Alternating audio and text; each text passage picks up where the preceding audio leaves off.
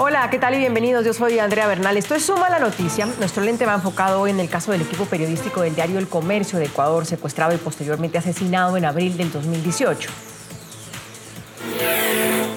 Y lamentablemente tenemos información que confirma el asesinato de nuestros compatriotas.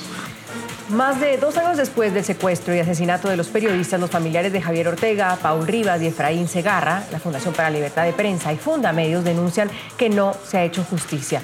El juzgado primero penal municipal de Tumaco, en Colombia, concedió o estuvo a punto de conceder libertad a Gustavo Angulo, alias Cherry, integrante de las disidencias de las FARC y quien está acusado de ser el responsable del plagio del equipo del diario El Comercio.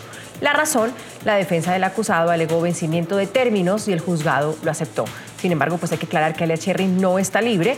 La fiscalía indicó que la investigación de los periodistas continúa activa y que seguirá detenido por otro caso.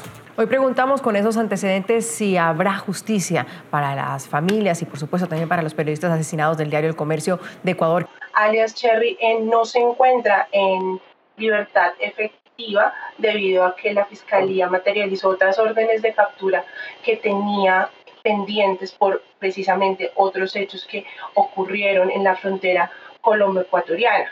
Sin embargo, es pertinente recordar que en el caso de los periodistas ecuatorianos no solamente se ha configurado la libertad por vencimiento de términos de alias Cherry, en el mes de junio también quedó en libertad Gustavo Ospina Hernández, alias Barbas.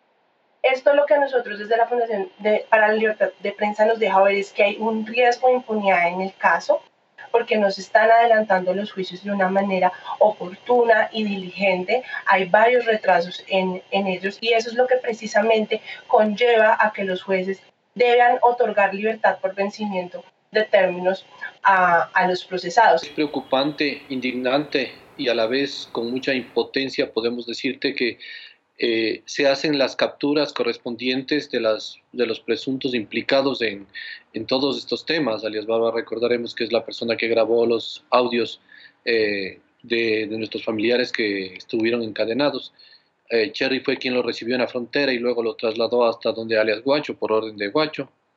Pero más allá de ser apresados, pues se dilatan los, los procesos y vemos que es sistemático, es decir, son situaciones iguales que se van dando para efectos de que se cumplan los términos, se venzan y salgan en libertad.